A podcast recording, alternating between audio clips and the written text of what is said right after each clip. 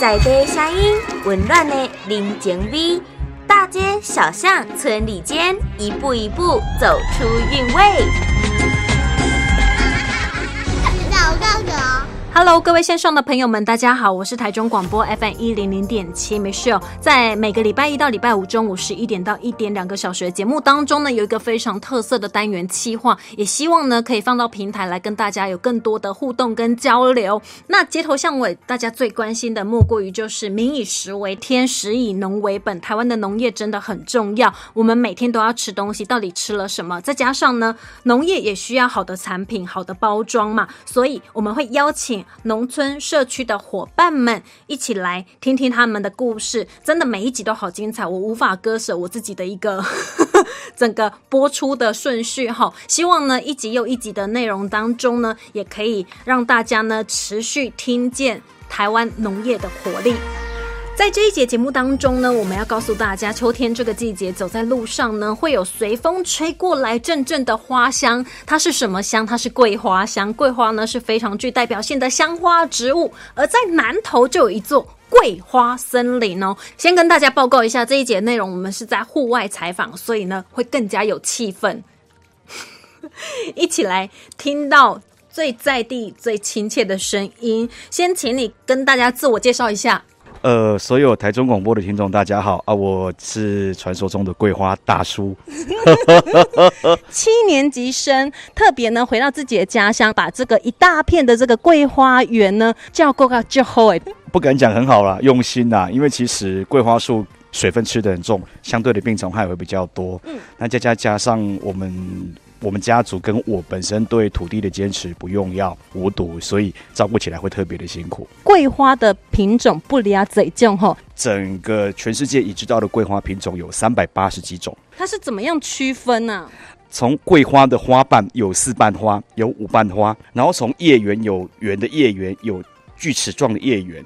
还有从生长的方式跟蛇皮跟它的那个树干的纹路来讲，所以有三百八十几种。以目前在台湾我们接触得到的桂花，其实台湾目前哦接触到的桂花，我们先从经济跟园艺，还有市面上常看到的来讲，我们可以分为金桂、银桂、丹桂。还有这几年非常流行的香水桂花、蛇皮桂花跟红桂。我们的桂花森林是什么桂？呃，我们桂花森林的桂花绝对不是你厨房里面的藕桂跟菜桃桂，那个只会生高不会开花哈。我们这边的桂花是金桂，金桂哦，金色的金 金桂啊，当然了，对，也很贵啊，因为照顾它的成本很贵。那看得到的桂花树，目前在桂花森林有多少棵？呃，我换个方式说好了，在为桂花森林里面可以稳定生产的桂花树有两千两百多棵，两千两百多棵，对，这一大片面积哎，没照顾这真正是做搞纲的哦。呃，非常五片园区四甲多的地，全部都在种植桂花，那分散在桂花森林的附近周围。如果各位伙伴有机会来桂花森林后面走走，嗯，那记得跟桂花大叔讲，要去看更原生态的桂花树。所谓原生态的桂花树是什么意思？那片园区是我回家里第一片照顾的园区，生态已经富裕到说小白蝶、小毛虫、蟾蜍全部都有。啊，还有人家讲的欧利亚彩有没有？那个我那片园区里面也都有。艺术是讲老长哟，老长古比加古卡瑞桂花森林里面的老长有分个三个阶段，一个是百年的，将近目前它有五十几棵。你们把它照顾的好好哦！我要先先先跟各各位听众朋友打个预防针，就是说，因为在一百零三年年底的时候，我的老树百年老树生病，嗯，白蚁，所以我有把它移出去外面。那目前在园区里面你可以看到的有十棵，再给大叔一几年的时间，等老老树照顾好了，会再把它移回来。那第二阶段的树是五十年跟六十年的树，这目前也是桂花森林里面你可以看得到最大片的树。我阿公中年种给我，传给我阿爸，我阿爸再传给我的树。桂花森林已经三代在经营。我们百年的桂花树，你现在看到桂花森林的园区这片，原来这片地是我阿祖阿公的祖地，就在这边的。那以树的来讲，树到我这代有记录的是第四代，那真正产业在经营到我这代是第三代。那老一辈的听众可能听到我爷爷的名字，可能会稍微有点认识。我爷爷叫陈秋，呃，秋天的秋。他在南投，老一辈的人可能对他比较有印象，因为他有另外一个外号叫南投地下的爱心科科长。就是我爷爷生前做了很多善事，他也是连续三年的全国好人好事代表。九十四年我爷爷过世的时候，我们整理爷爷的遗物，发现了太多太多的爱心捐款的收据，那都是爷爷瞒着我奶奶啦。嗯，那我相信这片树。也是他要传承给我们的一个意义。当然，我们来到了桂花森林呢，大家比较好奇，就是桂花到底是几月开花？应该讲，我们以台湾的气候来说，哈，桂花比较常开花的时间，以金桂跟四季桂来讲，中秋开始开，一直开到清明。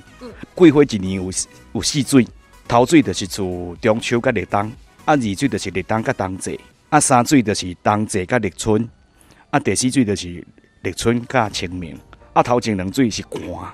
后边能最是好最追，所以意思是刚好桂花树花要开的话，其实需要比较冷一点点的气候，花才会美，是吗？对，在台湾来讲，桂花开花，平林北部那边我们就不说了，因为北中南气候都不一样。以以在中部来讲的话，桂花要开花，你要满足它三个要件：第一个，温度十八度以下；第二个，日夜温差大；第三个，水分要多。这样子花才会开得又大又美。所以南投民间真的是个风水宝地来着的哦，这里是一片福田。是因为特别是民间乡这边，它是南八卦山台地的延伸段，你会发觉哦，那山药、生姜、凤梨、茶叶，比较需要土地的地力支持的植栽都长得很好。而且南南八卦山台地段的泥土，它是偏粘土的红土，水分留得住。它不像说一般外面像阳明山那边的红土啊，或者是说沙路那边的红土或沙土，水分留不住，不然就酸碱值不够。嗯那也真的是我们陈家先祖晚晚上回去要烧香拜拜先祖，感谢他们赐给我这一片田这样子。是，所以大家如果有兴趣的话呢，丽娜西我来跟南投民间哈，哎，但哇礼拜跨麦了哈，那个路线指引都是非常的清楚的，对不对？可以来到我们的桂花森林这边开放给大家参观的时间点，是不是可以稍作说明嘞？呃，原则上我们全年无休。餐厅的部分，我们每个礼拜休礼拜二。那因为园区也是我们的住家啦，那我们的电话联络方式，如果真的出去了，也都会留在门口。如果你真的想要参观的话，你打个电话，对，先打个电话跟我们说啊，我就算我们休假，我们都会等你。那不然就是说，如果说你礼拜二来，我们没有人在家，但是你门口是开着的的话，那也欢迎你自己走进来，感受一下桂花。好，所以大门开开，欢迎所有的好朋友可以造访南投民间桂花森林。今天我们再一次谢谢桂花大叔，谢谢，感谢各位听众，也欢迎各位来桂花森林，让大叔请你喝一杯又香又好喝的桂花茶，谢谢。